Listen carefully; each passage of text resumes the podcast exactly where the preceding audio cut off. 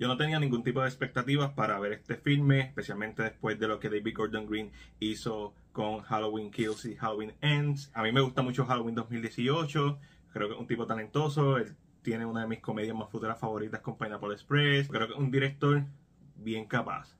Y también creo que no debe hacer más películas de horror, especialmente si son de franquicias tan icónicas como esta. Porque él tuvo una buena idea para Halloween y utilizó esa misma idea para hacer The Exorcist Believer. En verdad, esta película es estúpida.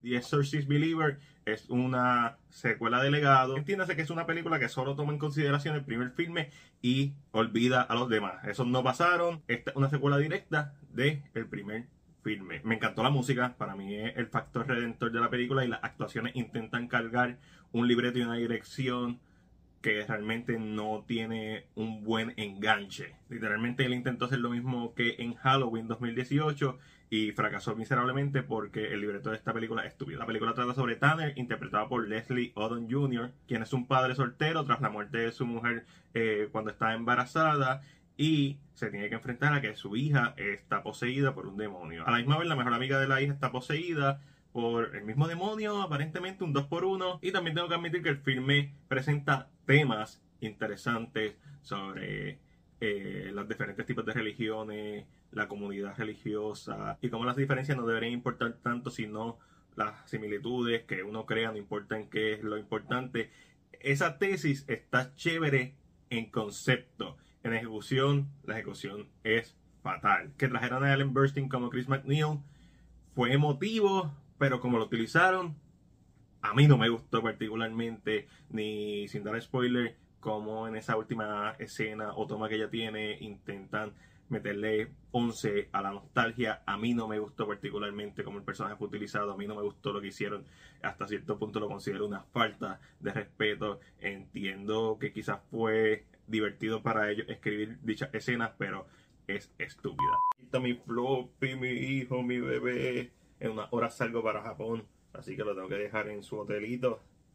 La película empieza y adelante tiene problemas de ritmo narrativo, tiene problemas de edición. Esos primeros 20 minutos metieron como 50 minutos de película allá adentro. Es una película con un ritmo narrativo atropellado que quiere llegar a la parte del exorcismo lo más rápido posible y no se da cuenta que lo que hizo exitoso a la película de los 70, del 73, fue el pacing pausado que nos dio tiempo a respirar en donde estaba el padre Caras y el personaje de Chris sufriendo diferentes cosas hasta llegar al punto en donde se encuentran y este momento inevitable que tiene que pasar. No, esta película corre, corre, pero corre con todas sus fuerzas para llegar a dicho momento, haciendo que la emotividad que estaban tratando de buscar esté de manera superficial solamente y se pierda porque está desenfocada. Esta película tiene varios jumpscares que están buenísimos y me la pasé brutal viéndola. Pero esto no es una buena película. Esto es una película que un adolescente va y la va a disfrutar un montón. Pero no es un peliculón. Es otra película más del montón. Entonces tiene una escena que me recordó la película donde el chamaco le sale un ectoplasma de la boca. De Haunting of Connecticut. El guion de esta película es bastante torpe. Y a pesar de que en su primera mitad tiene buenas jumpscares, se intentaron copiar el jumpscare de Insidious de la primera, pero no les quedó. También el maquillaje del demonio o los demonios. Me. O sea, Pazuzu sigue siendo el MVP. Me gustó ver a Anne Paul como Paula, una enfermera que vive al, ¿verdad? Es la vecina de Tanner y su hija. Esta es una actriz que uno ve mucho en serie, la ve por ahí, pero en esta tuvo un poquito más de protagonismo y me gustó mucho eso. El problema de esta película es que está hecha para el público moderno. Y no lo digo porque el público moderno tenga mal gusto, sino por la percepción de los estudios y de los cineastas de lo que le gusta al público moderno. Mientras que Halloween fue un estudio de personaje sobre los traumas y el trauma generacional, esta película no tiene mucho que decir. Tiene varios temas, pero la ejecución es fatal, como dije. Es un filme que, que no da miedo, fuera de sus dos o tres jumpscares que son efectivos, porque de momento un sonido.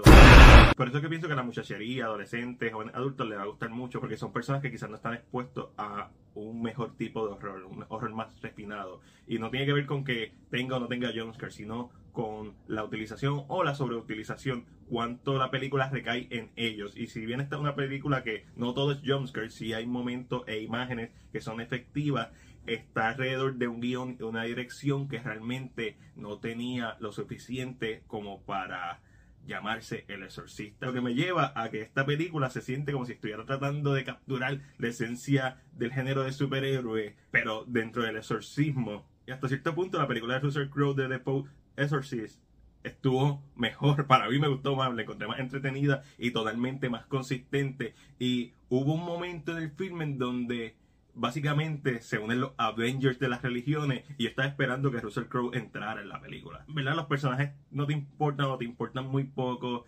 y la película torpemente va desarrollándose hasta llegar a su final y cuando empieza a dar sus mensajes, que tiene varios segmentos en donde da varios sermones y se sienten como tal, se siente como si te estuvieran martillando encima de la cabeza cuál es el mensaje de la película o el mensaje de esa escena que nos va a llevar a, ¿verdad?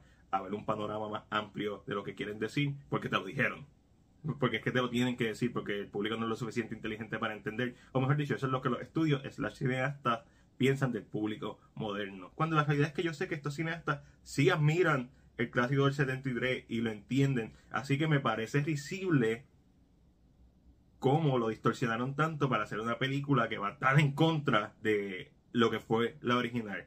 En su ejecución, en su ritmo narrativo, Mini spoiler alert. La nena fue poseída porque no tenía su conexión con la madre, que era una bufanda. Estaba hablando que la nena quería hablar con su madre muerta.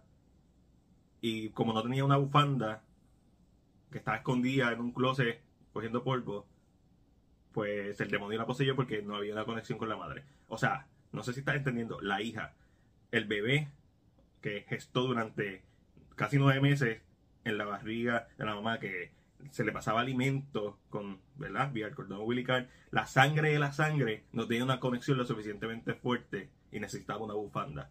Esta película es estúpida. Lo que pasa al final, que te están dando un sermón de cómo el humano es resiliente y cómo la unidad de los humanos es lo que nos va a hacer vencer a los demonios y el amor y todo eso. Es estúpido porque pasa algo al final que básicamente una parte de la historia termina con un final feliz, entre comillas, y la otra es totalmente trágico y devastador. No puso lo suficiente en la mesa, no traía absolutamente nada nuevo, y es simplemente otra secuela más del exorcista que podemos ignorar y hacer como si nunca hubiera pasado. Y es por eso que entre lo bueno, lo malo y lo ok, yo le voy a dar a The Exorcist Believer una C. Pero esa es solamente mi opinión. Ahora déjame saber la tuya en la sección de comentarios. Como siempre, si te gustó este video, dale like y compártelo. Recuerda suscribirte a nuestro canal de YouTube y darle a la campana de notificaciones para que no te pierdas nuestro contenido. Este fue Mike de CinePR y será hasta la próxima. Nos vemos en Japón.